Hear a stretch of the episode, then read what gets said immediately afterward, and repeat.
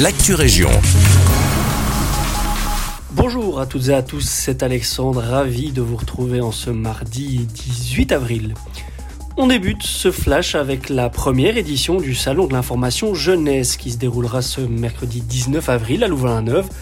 Un salon à destination des jeunes Brabançons donc et qui a pour objectif de rassembler une multitude de services qui œuvrent pour eux au quotidien.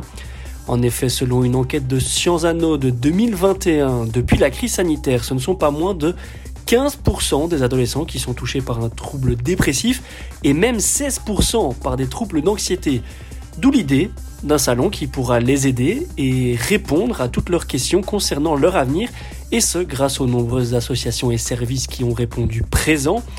Dans des propos relayés par nos confrères de Sudinfo, Sophie Kemolen, la députée provinciale en charge de la jeunesse, confiait, je cite, les questions d'orientation sont cruciales chez les jeunes, ils sont nombreux à s'interroger, à hésiter ou à ne pas savoir ce qu'ils peuvent entreprendre.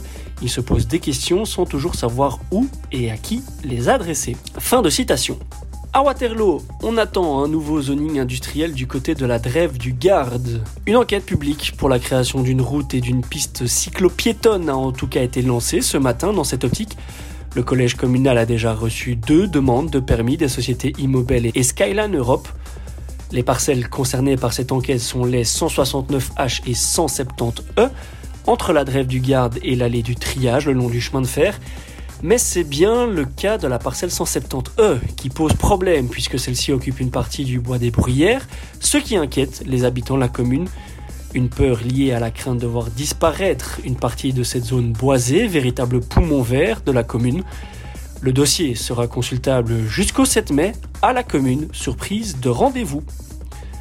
On termine à Ytre et plus exactement à l'incinérateur de Virginal, ou dites plutôt unité de valorisation énergétique. Si l'ensemble des ordures ménagères de la province y finissent leur vie, l'intercommunal Inbewe, qui gère les installations, souhaite désormais que l'on parle d'unité de valorisation énergétique plutôt que d'incinérateur. En effet, au-delà de la simple incinération de nos ordures, la chaleur résultante du processus finit transformée en électricité. Les installations possèdent une capacité de traitement de 116 000 tonnes par an, ce qui équivaut à la production électrique annuelle d'environ 5000 ménages, et ce sans compter l'alimentation propre à cette unité de valorisation énergétique. Voilà qui clôture votre Actu Région. Merci de votre fidélité. Quant à moi, eh bien, je vous retrouve demain et en attendant, je vous souhaite à toutes et tous une excellente journée à notre écoute.